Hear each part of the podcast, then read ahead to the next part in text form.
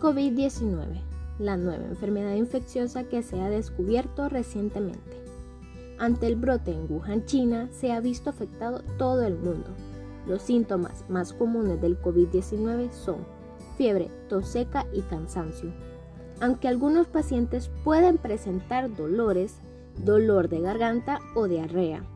Si tienes síntomas leves como tos, cansancio o fiebre, llama a la primera línea de emergencia en tu país, que pueda dirigirlo hacia el centro de salud más cercano.